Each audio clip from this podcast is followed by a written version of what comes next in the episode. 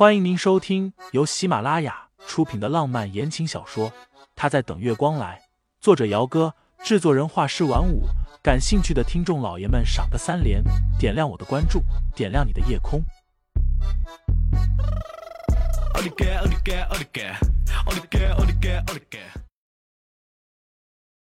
第九十四章，有些不安起来。清心不傻，他知道盛家的情况。自然而然的就联想到了盛思景的处境上面去，这么一想，便忍不住的担忧了起来，连眉梢都跟着皱紧了。担心我？盛思景低笑，忍不住的低头，就在小姑娘光洁的额头上面轻轻的亲了一下。别担心，就算我从盛世离开了，但是还有私产可以挥霍，下半辈子让你当个整天买买买的阔太太，还是没有问题的。原本是很严肃的话题，天生他语气里都是笑意和揶揄。清新真是气恼，都不知道该怎么气了。那盛老爷子跟你说了什么啊？清新倒不是想探听什么隐私，就是想心里有个底。盛老爷子究竟会不会因为他们结婚的事情而迁怒于盛思景，继而夺了他的权？盛思景还没回答。于嫂端了做好的饭菜，从厨房里出来。先生、沈小太太，可以吃饭了。之前于嫂一直不知道盛思景和沈清心领证结婚的事情，所以一直称呼着沈小姐。但是今天知道了，立马便改了口。吃饭了，盛太太。盛思景暗暗的松了一口气，面不改色的牵着清新的手，拉着她往餐厅去。因为于嫂这么一打断，清新也不好再追问盛老爷子在书房里到底和盛思景说了什么，只是心里越发的有些不安起来。盛公馆，盛老爷子和陈毅出门的时候是高高兴兴的，结果回来时两个人却是一个阴云密布，一个脸色铁青。佣人们大气都不敢出，一个个的都尽量缩小了自己的存在感。陈毅一回来就上楼回了主卧，心里憋着一股子气，一进门便狠狠的摔了门口的两个花瓶来出气。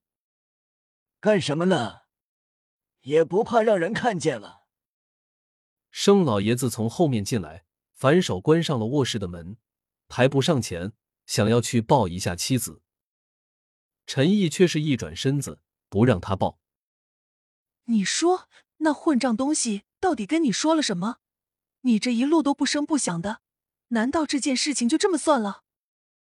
这，盛老爷子干咳了一声，面色有些不自然的道：“司警的脾气你也知道，现在证也领了，还能怎么着？就，就先这样吧。”什么叫就先这样？陈毅的声音一下子就尖锐了起来，满脸的不可置信。盛苏毅，你可别告诉我这桩婚事你答应了。连盛老爷子的大名都喊了出来，可见陈毅现在气得有多狠。盛老爷子头疼，抬手揉了揉自己的眉心。那你想怎么着？拿刀架在司景的脖子上，逼着他和沈家的丫头离婚？我……陈毅一下子就被问住了，随即慢慢的才算是冷静了下来。盛老爷子见着妻子冷静了，这才轻轻的拍了一下他的肩膀。这件事情急不得，慢慢来吧。陈毅哼声：“什么急不得？万一他们有孩子了怎么办？”盛老爷子一愣，随即说道：“那不正好吗？你一直想让司景成家，这下他不仅成家了，咱俩还一举抱孙子了呢。”因着这件事情，陈毅病倒了。清新得知陈毅生病的事情，还是在陈飞的办公室里，不小心听见陈飞打电话时说的。